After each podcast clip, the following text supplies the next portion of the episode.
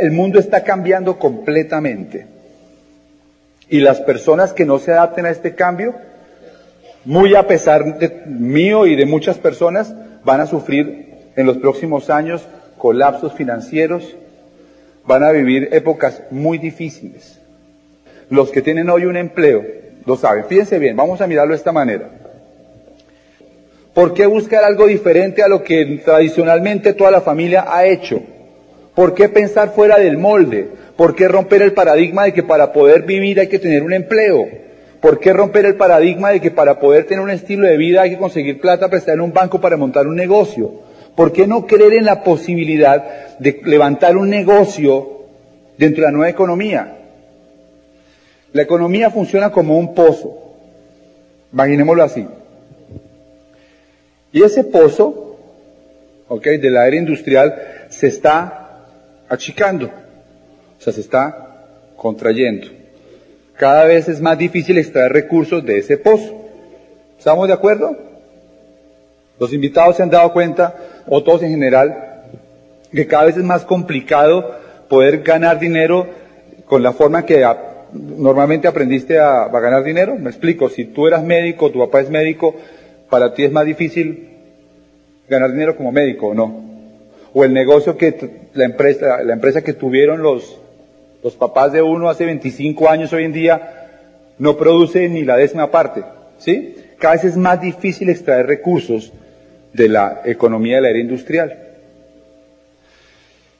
Lo interesante es que yo fui a la universidad y ustedes, algunos fueron a la universidad y probablemente muchos han ido a la universidad y muchos saben que cuando terminaron su carrera, los profesores y la gente que nos educó y nos entrenó, nos, nos dio información o conocimiento para poder avanzar en la vida, fueron criados y creados en la era industrial.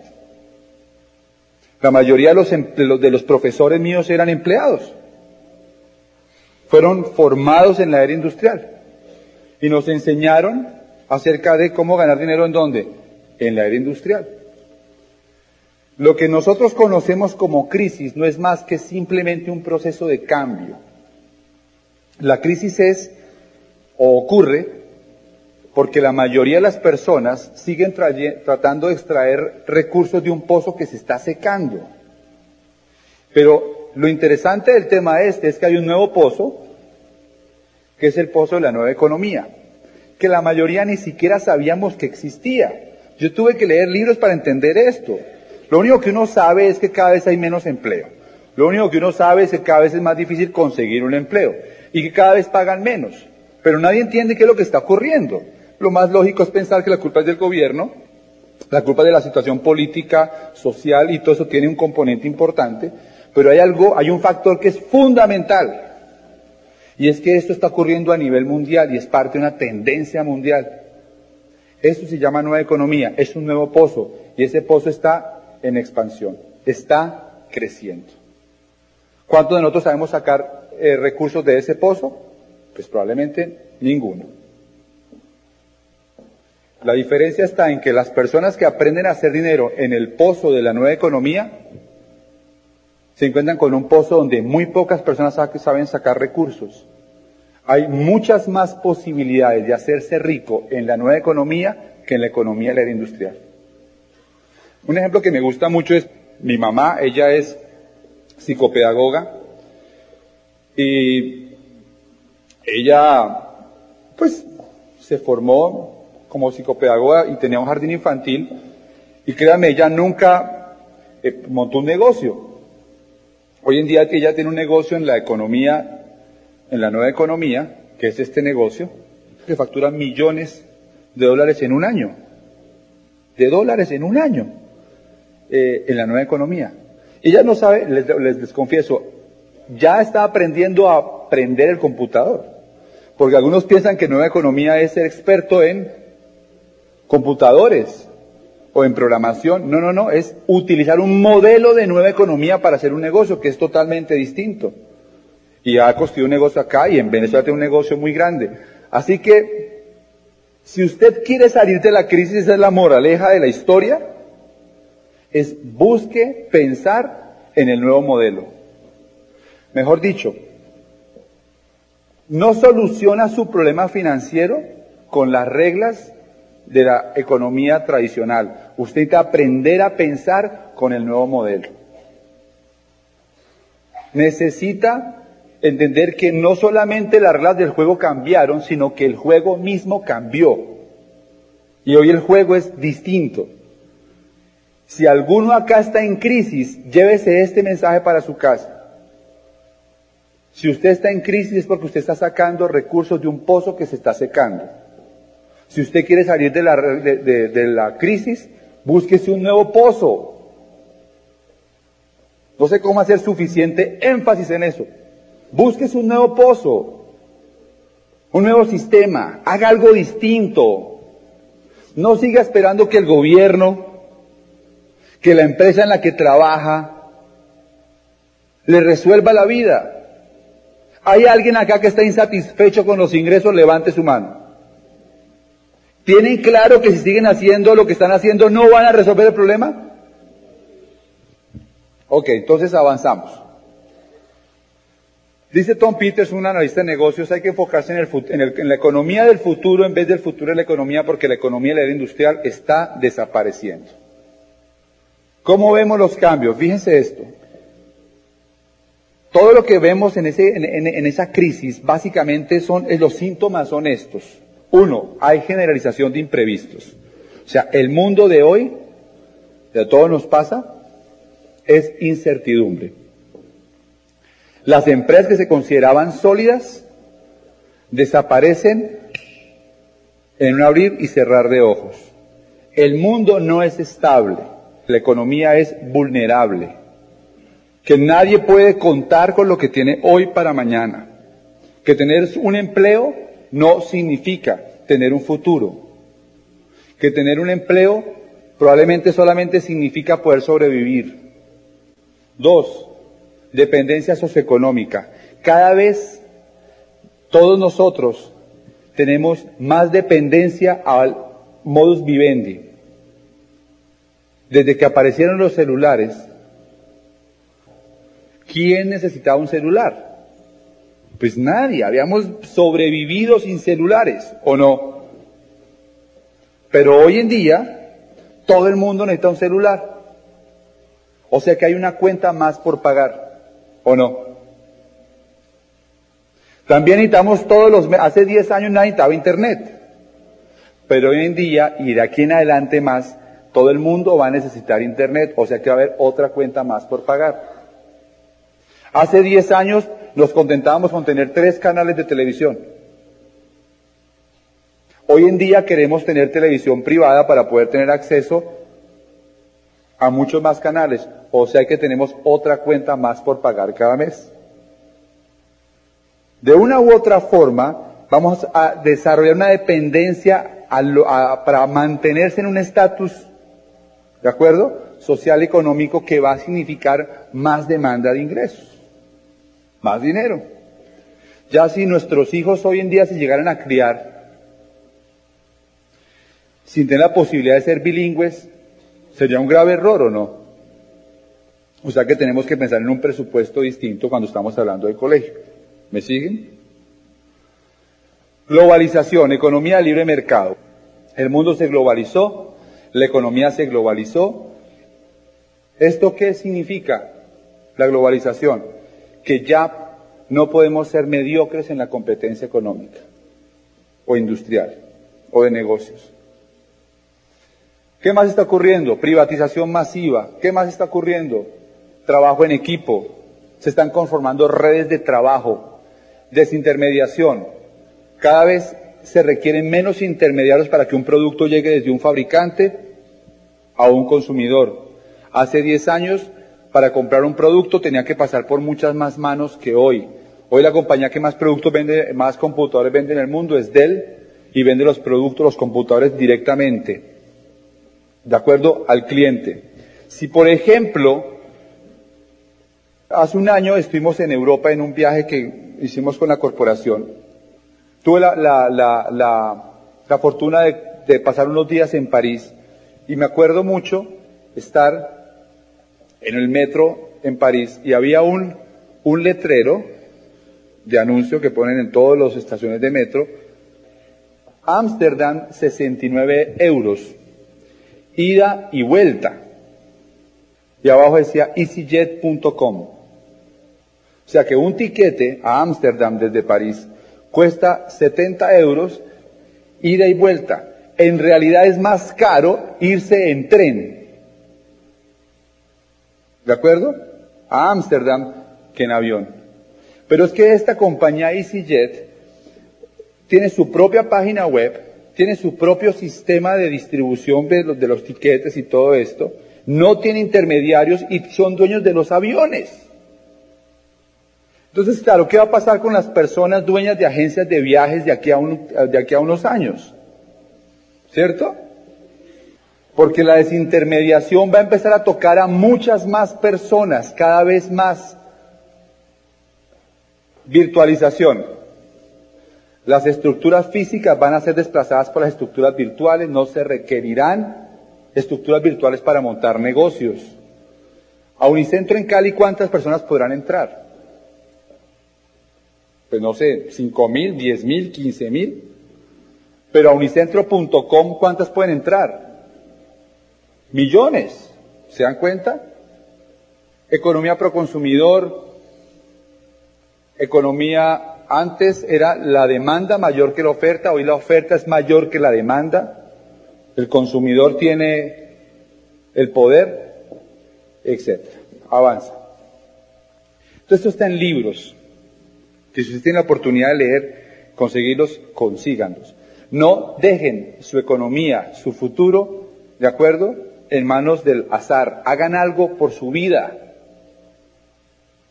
Hagan algo por su vida. Si está insatisfecho con, lo, con, la forma como está viviendo, si está lleno de deudas, si tiene problemas económicos, haga algo.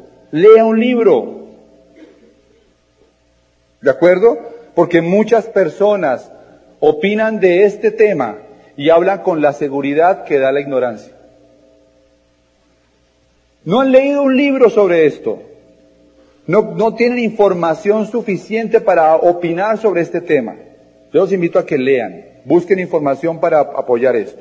La pregunta es, ¿está usted adaptándose al cambio o está siendo arrasado por este? Cuando, cuando uno está en una playa, no sé a cuánto a usted le guste eh, surfear, lo que yo no sé hacerlo, pero yo he estado fijándome en el tema y he leído algunos libros que hablan incluso sobre este tema. Lo que tengo claro es que un surfista jamás le da la espalda al océano. Y siempre está pendiente de la, de la ola que viene. ¿Ok? Hágase esta pregunta. En este momento estamos en un momento de cambios. Y cuando hay cambios, hay fuertes olas que están saliendo. Usted es de los que está haciendo, eh, está surfeando sobre la ola, o usted de los que está tragando agua en la playa arrastrado por la ola. Arrastrados por la ola. Se levantan por la mañana y golpeados, arrastrados por la ola, tragaron agua y dicen, ¿qué pasó? Mientras que ve otros encima de la tabla surfeando.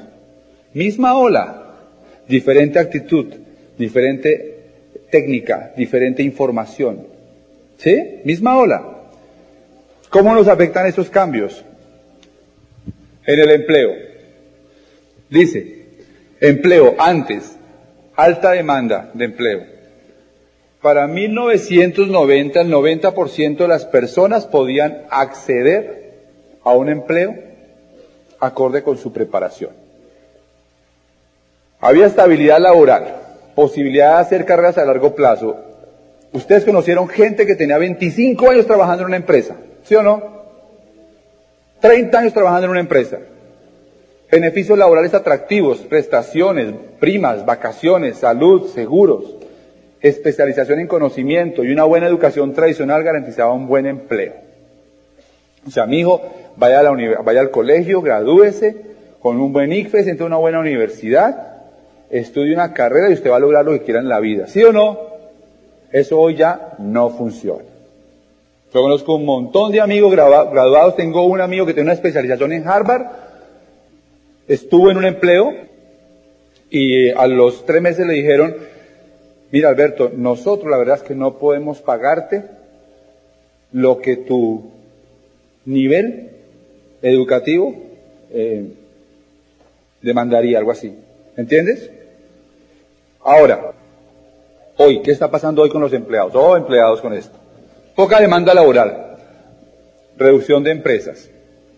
Dos, despidos masivos, reestructuraciones, fusión y constantes cambios. Contratos a término fijo y corto plazo. Pocos beneficios laborales y reducción de salarios y prestaciones. ¿Le confiaría hoy en día la tranquilidad de su familia a un empleador? Los que son empleados se acuestan por la noche tranquilos diciendo, ah, yo tengo un empleo. ¿Sí o no? Si tú tienes un empleo hoy, ¿qué te garantiza eso? Nada. Te garantizan que te vas a quedar sin empleo. ¿Sí? Pensiones. Antes, muchos aportando y pocos pensionados. La pensión era una pensión suficiente, bueno, una pensión era suficiente para retirarse y mantener calidad de vida. La empresa o el gobierno se hacían cargo de usted y había cierta despreocupación por la edad de retiro. Si usted estaba aportando en un sistema pensional, usted sabe que algún día se iba a jubilar. Pero la palabra júbilo ya no existe dentro de la jubilación.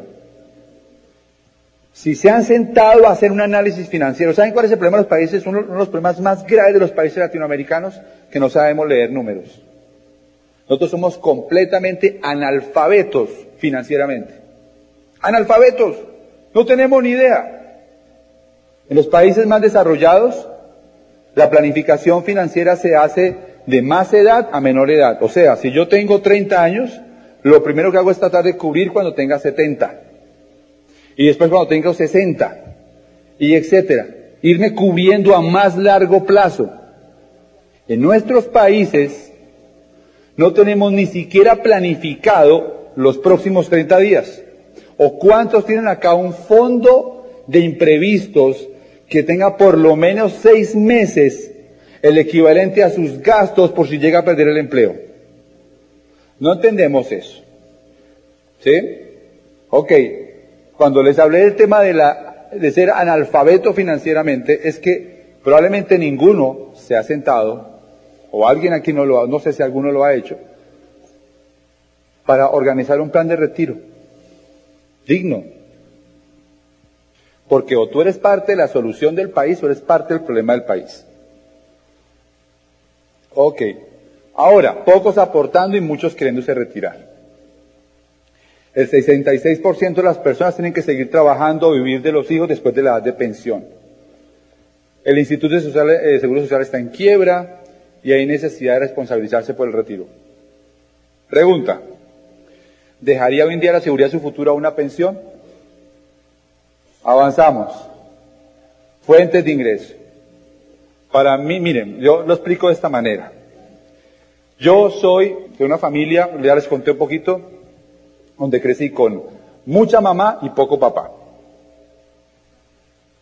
Porque mi mamá estaba con nosotros en la casa y mi papá trabajando. Está bien. Pero ya más o menos en los años ochentas, ochentas, noventas, principios de los noventas, los niños crecían con poco papá y con poca mamá. Y hoy en día los niños crecen sin papá y sin mamá. Porque cada vez se necesitan más ingresos para poder lograr un nivel de vida. Una fuente de ingresos apropiada proporcionaba seguridad y capacidad de prosperar. En 1980 el 70% de las familias subsistían con un solo ingreso. Para 1990 necesitaban dos ingresos.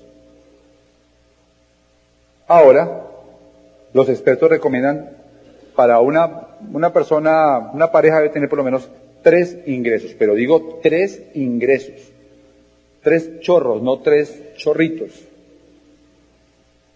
¿Ok? Continuemos. ¿Cuántas fuentes de ingreso cuenta su familia? Si nos quedamos igual, vamos a ser cada vez más pobres, que está haciendo diferente para no empobrecerse. Continuemos.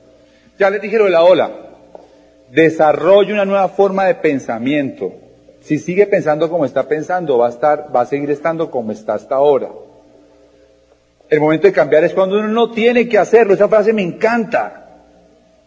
Es que muchas personas esperan a, que, a perder el empleo para decir, ¿qué hago ahora? Mucha gente espera a que, a que le vayan a quitar la casa para decir, oiga, sí, como que vale la pena hacer algo distinto. Nadie en la vida planea fracasar. Levante la mano el que quiere fracasar. Nadie. La gente fracasa porque no planea. Ese es el tema. ¿Sí? Normalmente una persona que viene acá viene con las mismas características. Está insatisfecha en ingresos, tiempo libre, se siente aburrido con lo que hace. Todos creemos, miren, la verdad es esta.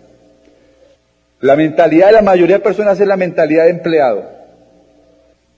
Porque ellos no entienden que el empresario primero tiene que sembrar para después cosechar. A nosotros no nos pagan por horas de trabajo. Nos pagan es por volumen movido. Hace un esfuerzo, trabaja. Estamos en una tendencia. No se trata de hablar mal de nadie en particular. Se trata de entender en dónde estamos nosotros. Nosotros tenemos el mejor negocio del mundo porque tenemos la compañía más sólida, con más trayectoria, con más liderazgo, con más desarrollo a nivel mundial. Porque están 96 países, porque el año pasado desarrollaron o sacaron al mercado 500 nuevos productos en el área de nutrición en los Estados Unidos porque tienen las mejores científicos en, el campo desarrollando productos, etcétera, porque tienen dinero para invertir, para desarrollar nuevos programas, etcétera. ¿De acuerdo? Hasta acá espero haber hecho un trabajo y que hayamos logrado entender una cosa. ¿Hay un por qué hacerlo o no? ¿Hay alguno acá que pueda decir a estas alturas del paseo, no, yo, la verdad, yo estoy bien. Ya tengo mi pensión,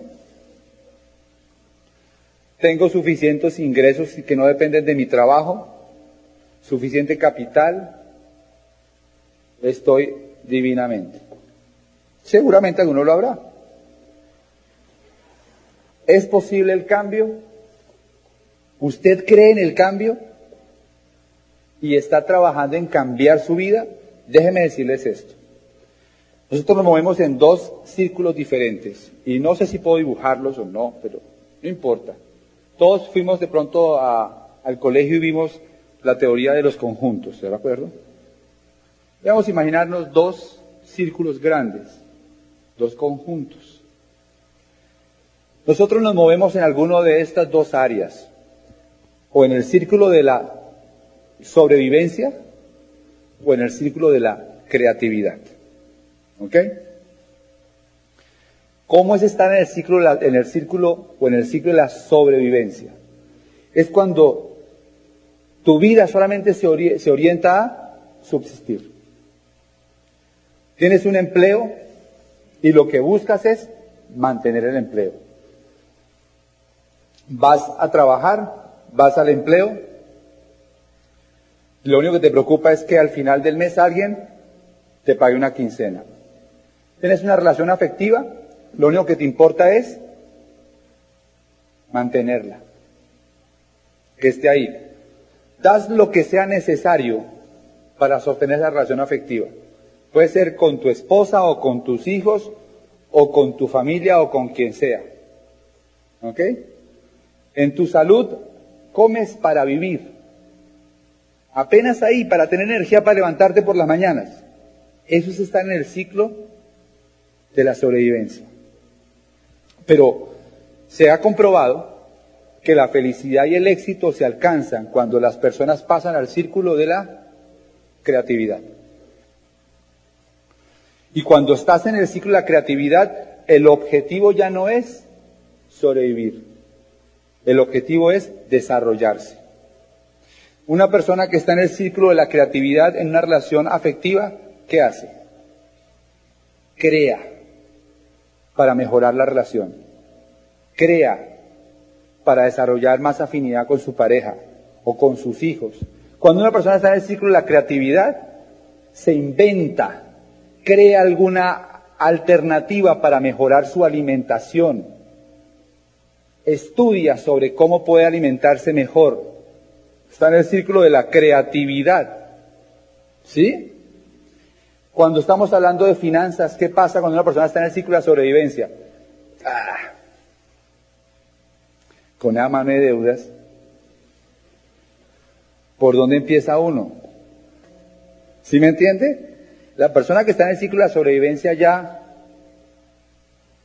no tiene magia, perdió la esperanza. ¿Usted quiere ser feliz? Sálgase al ciclo de, la creatividad. Crear algo nuevo. Aprender cosas distintas. Relacionarse con gente que tiene otra forma de pensar. Eso realmente es cambiar. El cambio no ocurre mágicamente, ni ocurre de un día para otro, ni los cambios son radicales. El cambio es una decisión que ustedes tienen que tomar. Y uno puede hacer los cambios proactivamente, es decir, antes de que le toque hacerlo, o reactivamente cuando ya le tocó. Cuando ya le tocó. O sea, cuando ya se van a separar, dice, ¿entiendes? ¿Cómo hago para rescatar la relación? O cuando ya tiene cirrosis, ahí sí dice, ay, ¿yo qué hago para, para poder mejor? ¿Qué, ¿Qué me tomo para el hígado? ¿Sí? Cuando ya está quebrado sin un peso, perdió el empleo, va a perder la casa y dice, ay, qué negocio me invento. ¿Me sigue la idea? Salga, sálgase del ciclo de la sobrevivencia, va a vivir mucho más feliz porque va a tener sueños. La primera frase que yo escuché cuando entré a esta industria, para que las cosas cambien, usted tiene que cambiar primero. Y para que las cosas mejoren, usted tiene que ser mejor. Fuerte, ¿no? ¿O no? Y es más, agregaban, usted es muy valioso para su familia, usted es muy valioso para sus hijos, pero para el mercado usted vale lo que le pagan. No vale un centavo más. Si usted quiere ganar más dinero, usted tiene que aportar más valor al mercado. El sitio condiciona forma de vida que lleva a ese resultado de sus decisiones pasadas. Así que su futuro es producto de sus decisiones actuales. Muy bien. Nadie planea tener resultados promedios. Todos queremos resultados sobresalientes. ¿Por qué la mayoría obtiene resultados que no son los que quisiera? Porque todo el mundo está programado para tener éxito. Bien, ¿Cuál es su programación financiera? Y lo voy a dejar con esto. Vea los resultados que tiene hoy. Esa es su programación. Si usted hoy está con deudas, no tiene empleo, mejor dicho, llevado, un caos total, esa es su programación. Desafortunadamente, duele entenderlo, pero usted está programado para ese resultado. La única forma de tener resultados diferentes es cambiar esa programación. ¿Y cómo estamos programados? Y tú estás pensando en, necesito un empleo. O, eso es para los ricos o a cómo pagan la hora ya. ¿Te das cuenta por qué se raya el disco? Es programación. Lo que puedo decir para, para concluir Hagan un análisis de las cosas que pueden ganar. No solamente en dinero, sino cuántos miedos van a eliminar de su vida, cuánto crecimiento puedan tener y hagan un análisis de lo que van a arriesgar. Se van a dar cuenta que es ridículo. Porque aquí nadie tiene nada que perder. Lo único que vas a poner en juego es tu ego, tu estatus, casi siempre pelatos. Es lo único que vas a poner en juego. La verdad es que uno tiene que tener en la vida la actitud del inmigrante para poder triunfar. Cuando uno es inmigrante en algún país, no tiene ego, ni tiene estatus, solamente va por lo que quiere. Y en la vida, para tener éxito y ser feliz, hay que encontrar un vehículo, hay que hacer lo que hay que hacer para triunfar. Ustedes se merecen triunfar en la vida. Se merecen vivir más tranquilos, sin estrés. Se merecen viajar el mundo. Se merecen estar en las playas del mundo y en Teotihuacán y en París y en Barcelona y en Nueva York y en todas partes del mundo y en Buenos Aires. Pero no solamente hay que merecerlo, hay que luchar para conseguirlo. Muchas gracias, muy amable.